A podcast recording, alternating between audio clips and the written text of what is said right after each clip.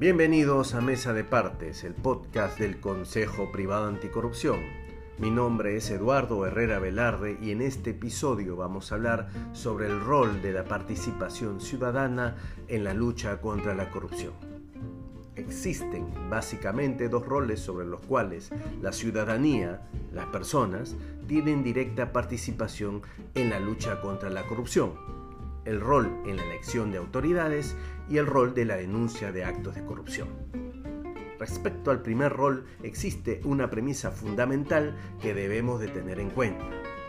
Un concepto que tiene que ver directamente con la ética, elegir de manera responsable. Esto involucra informarse con antelación del candidato y de sus propuestas. Votar por la persona que para nosotros tiene las mejores propuestas, aquellas que también son viables, votar sin importar la popularidad o incluso las posibilidades de ganar.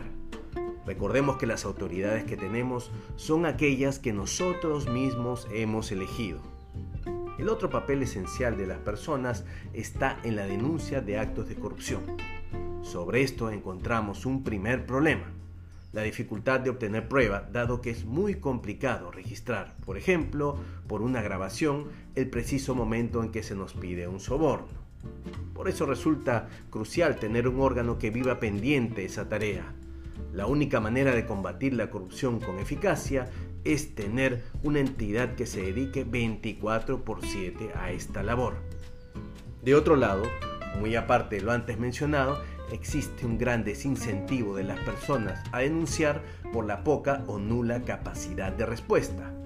Esta es la razón por la que la reforma del sistema de justicia debe constituir tal vez la primera tarea que nos lleve al camino de ser un país en franca vía de desarrollo.